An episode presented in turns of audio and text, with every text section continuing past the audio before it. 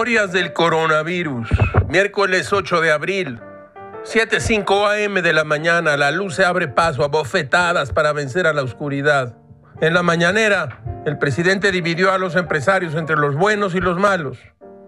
Atrás de la raya que estoy trabajando, los partidos políticos malos no dan la mitad de su presupuesto, muy principalmente el PAN y el PRD.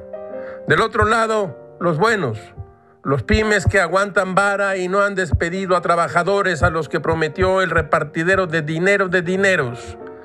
Del lado de los malos, a las grandes y medianas empresas, así como a los despachos encargados de las nóminas, afirmando que del veintitantos de marzo al 8 de abril se han perdido 346 mil empleos, como lo oyen ustedes.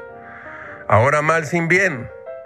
Del lado de los buenos, Banco Azteca, Banorte y Santander, frente a la maldad de Carlos Salazar, presidente del Consejo Coordinador Empresarial, a quien el presidente le pide que le diga a sus agremiados que paguen sus impuestos y, muy probablemente en unas horas, conoceremos los nombres de las empresas que deben impuestos.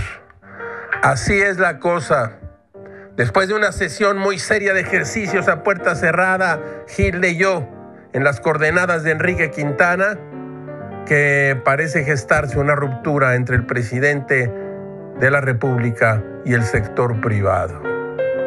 Todo es muy raro, caracho, como diría el clásico de la Orquesta Aragón. Toma chocolate, paga lo que debes.